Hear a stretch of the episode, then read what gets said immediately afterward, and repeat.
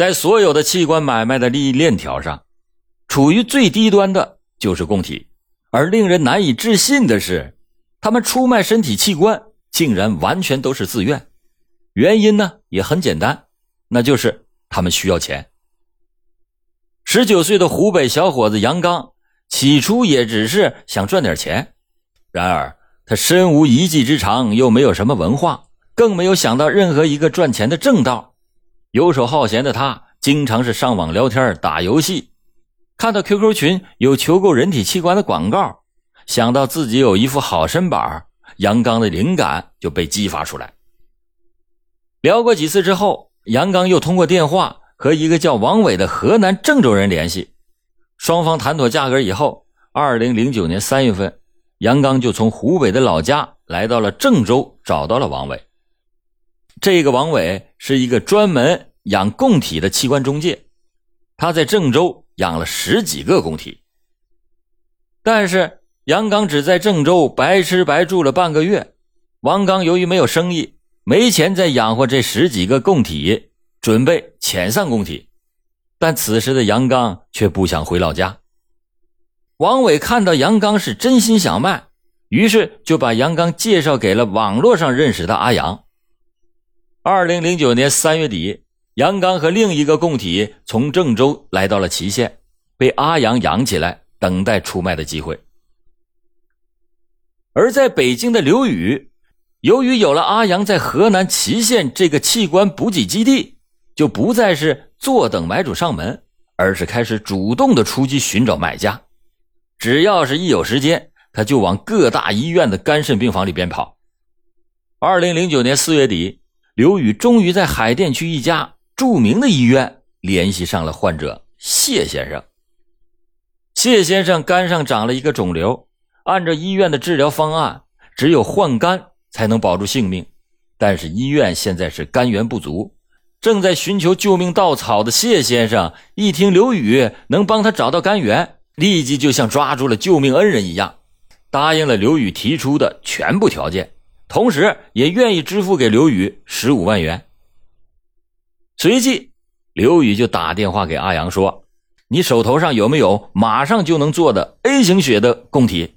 有的话，马上送到北京来。”阿阳立刻就想到了杨刚，因为杨刚正是 A 型血。于是阿阳对杨刚说：“北京现在有个要买你肝的，你做不做？”这急于拿到钱的杨刚连价钱都没谈，立马就同意了。杨刚来到北京之后。被文杰从西站接到了西四环附近的一个地下室里，等待着刘宇的安排。二零零九年五月四日，五一小长假刚一结束，在刘宇的安排下，谢先生的家属开具了一份亲属关系证明。杨刚呢，就冒充谢先生的侄子谢小明，住进了这家著名的医院，而刘宇则在杨刚的身份证复印件上做了手脚，把杨刚的名字改名为。谢小明，因为当时医院只是需要患者和供体的身份证复印件，完成了以上两步，供体就可以冒充亲属，填写完成医院的一系列表格，进行器官移植了。深知器官移植潜规则的刘宇明白，医院呢大多只做形式上的审查，而不深究供体和患者的关系，这就使得中介有了空子可钻。如果说刘宇在第一次出卖自己肝脏的时候，还是一个单纯孝顺的天使，那么在此后几次的中介过程中，他慢慢的就变成了一个内心冰冷的魔鬼。面对患者的求助，他只会冷冰冰的谈价钱，而那些出卖器官的供体，他更是毫不留情的压低着价格。在做完肝脏移植手术以后。刘宇安排黄波到医院找到杨刚，说：“老板说给你三万五千块钱，现在呢都是这个价，等你出院的时候马上给你，你就先安心养病吧。”杨刚一听，这比以前听说的行规里面说的四万元整整少了五千元，但是呢，没办法，他还是答应下来，毕竟自己在这之前没有跟刘宇敲定过价钱。二零零九年五月二十二日，经过调养之后的杨刚带着将近四十公分的刀口就出院了。当天，刘宇却只给了杨刚两万五千元。杨刚这一下可急了，他说：“我知道一个肝是四万，你们给三万五本来就少给了，还有一万为什么不给我呀？你赶紧给我钱，我这可是拿命换来的钱呢。”没想到刘宇这脸马上就阴沉下来，说：“你吵什么吵？”我说不给你了吗？我现在手头紧，剩下的一万块钱明天给你，你等我电话吧。说完，扬长而去。但是刘宇的承诺在第二天并没有兑现。杨刚打了好多次电话，要剩下的那一万元。最后，刘宇竟然火冒三丈的吼道：“我就给你这么多了，不行，不行，你就去死吧！”听到这话，在北京举目无亲的杨刚。当时就傻在那里了。他刚想要去公安机关报警，但是转念一想，自己卖肝本身就不对，弄不好也把自己给抓进去了。但是这口气是无论如何也忍不下去的。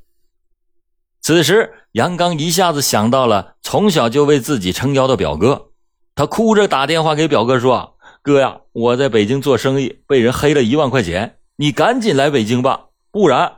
不然我就不活了。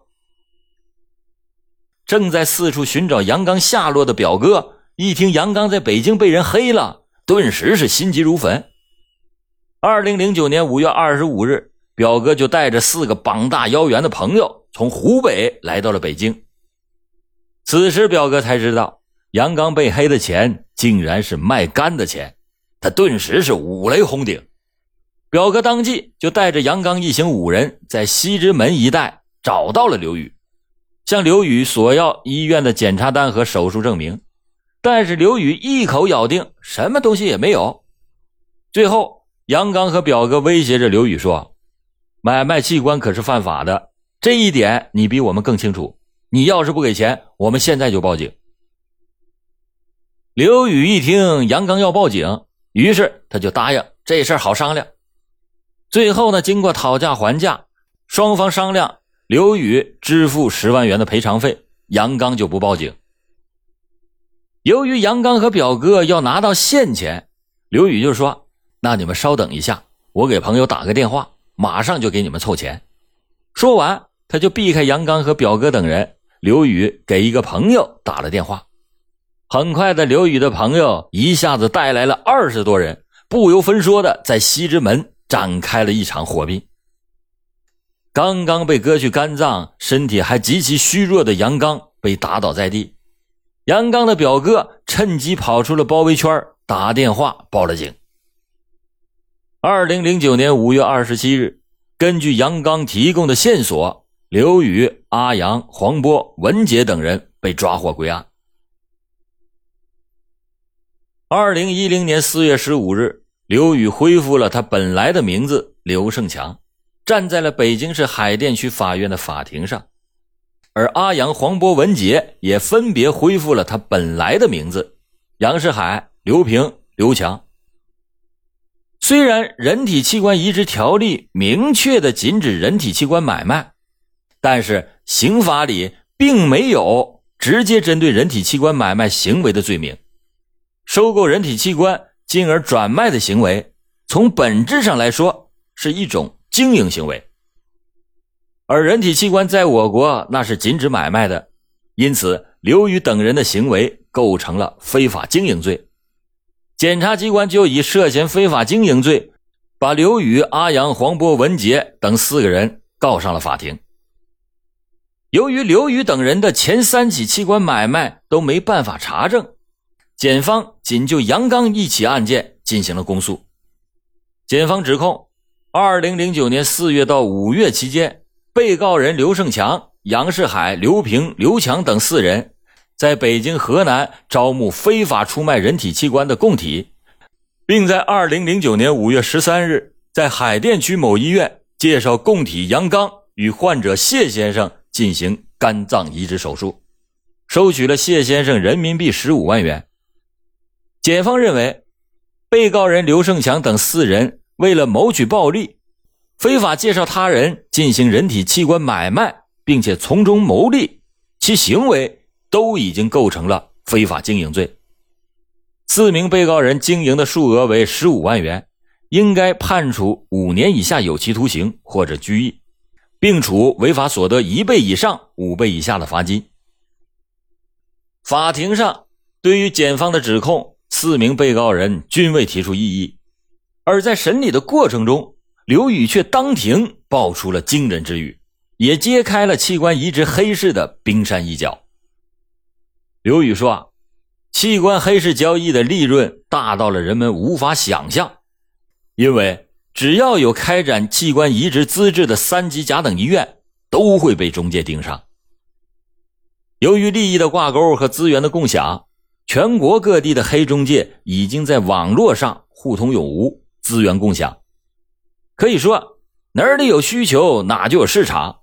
在这个庞大的市场中，刘宇坚持的认为。自己那就是一条小鱼，他说：“有的职业中介做的是港澳台的患者，更厉害的中介那是做国外的患者，一条龙服务，全套假程序都可以做下来。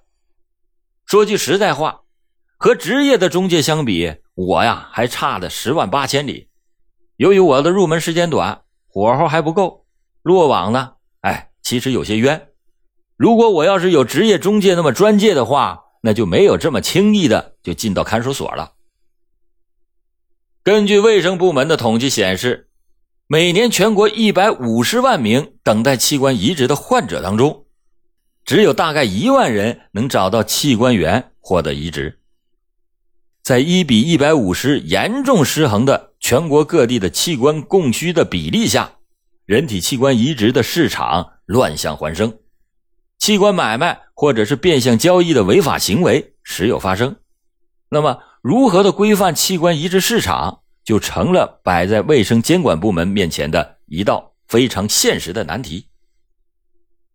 在网上，你只要搜索“我要买肾”或者是“我要卖肾”，你就会发现搜索结果超过几十万条，其中大量的信息都是买卖肝肾中介所散发的小广告。基本都是发布在各大论坛和私人的博客当中，有的博客的名字干脆就起名叫“我要买肾”。在这些小广告当中，中介都宣称自己直接和医院和患者有联系，并不是二三级中介，所以能让供体得到的补偿金最大化。国务院二零零七年三月二十一日通过的《人体器官移植条例》中第十条规定。活体器官的接受人仅限于活体器官捐献人的配偶、直系亲属，或者是三代以内旁系血亲，或者是因为帮扶等形成的亲情关系。条例中还明确要求，医疗机构摘取活体器官前，应该查验捐献人的书面意见，活体器官捐献人与接受人存在亲属关系的证明材料。显而易见。活体器官移植，供体和患者之间必须是亲属关系，或者是因为帮扶等形成的亲情关系。而在刘宇的四笔生意当中，供体和患者根本就不相识，供体如何变成了亲属，又怎么通过医疗机构的审查呢？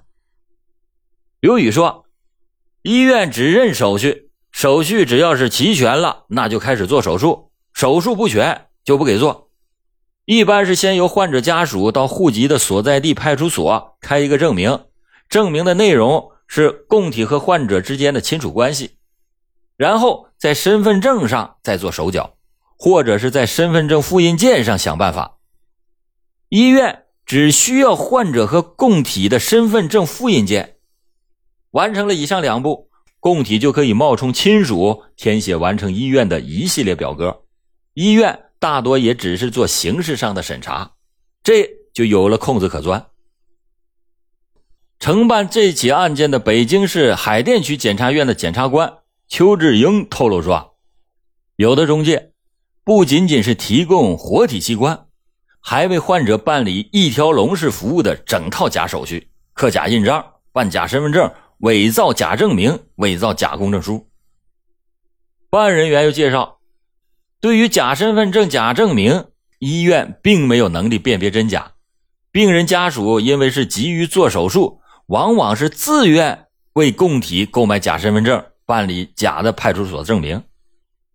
案发以后，病人家属往往因为供体的救命作用，不愿意配合执法部门的调查，导致了此类的案件取证非常的艰难。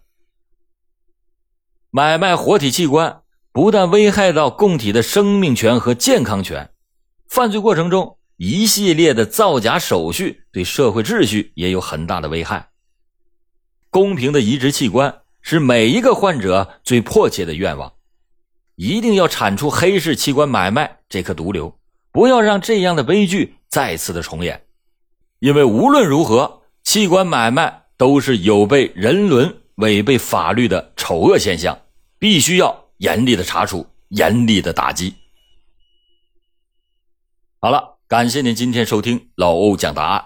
老欧讲答案，警醒迷途者，惊醒梦中人。